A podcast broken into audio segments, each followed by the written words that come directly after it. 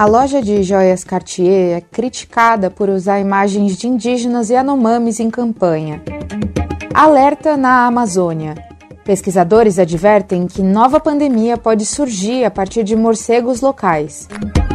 Crianças e bebês sobrevivem depois de 16 dias perdidos na Amazônia colombiana após queda de avião. E o Ibama nega licença para perfuração de petróleo na Amazônia. Você está no Amazônia em 5 minutos. E esses são os destaques que a equipe da Amazônia Latitude selecionou para você ficar por dentro do que aconteceu entre 13 e 19 de maio na maior floresta tropical do planeta. A famosa marca de joias de luxo, Cartier, foi criticada por usar a imagem de crianças Yanomami em seu site sem a devida autorização de lideranças indígenas. Embora a empresa afirme que o seu objetivo é promover a cultura dos povos indígenas e proteger a Amazônia, onde vivem os Yanomami, o projeto mencionado no site nunca foi realizado e a imagem foi removida pela loja. Essa polêmica revela uma situação preocupante, uma vez que líderes Yanomami aconselham a não comprarem joias de ouro, independentemente de sua origem, devido a essa demanda contribuir para a invasão de garimpeiros ilegais em seu território. A Cartier obteve vendas de bilhões de euros no último ano fiscal. A controvérsia em torno do uso das imagens dos Yanomami sem consentimento prévio viola a Convenção 169 da Organização Internacional do Trabalho, assinada pelo Brasil, que protege os direitos dos povos indígenas.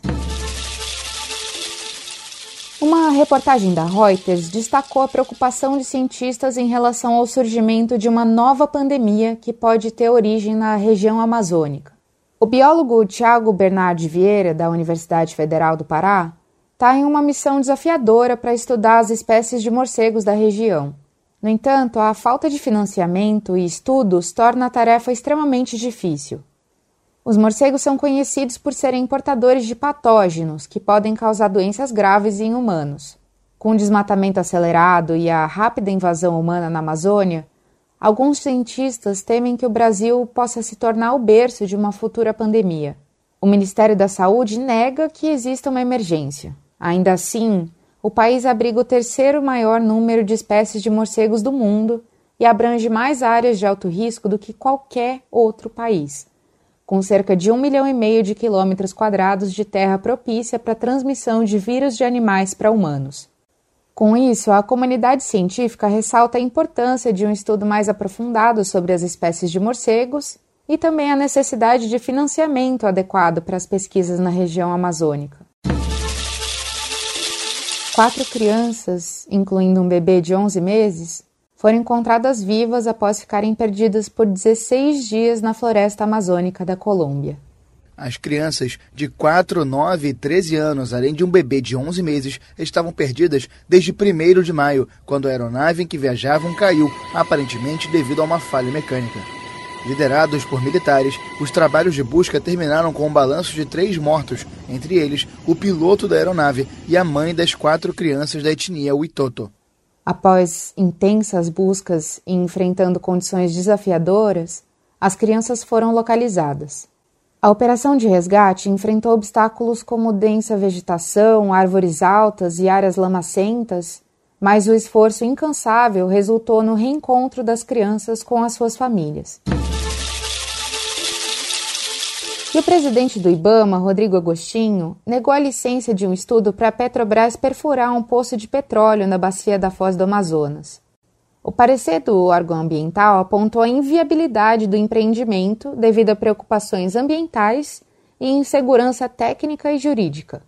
A região abriga mangues, recifes e espécies ameaçadas, tornando-se um ecossistema de extrema sensibilidade.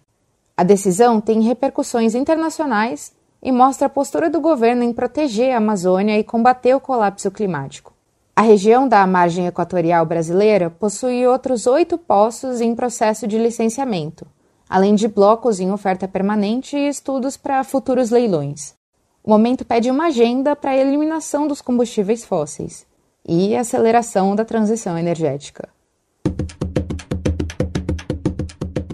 Eu sou Amanda Peste e esse foi o Amazônia em 5 Minutos, uma produção da Amazônia Latitude.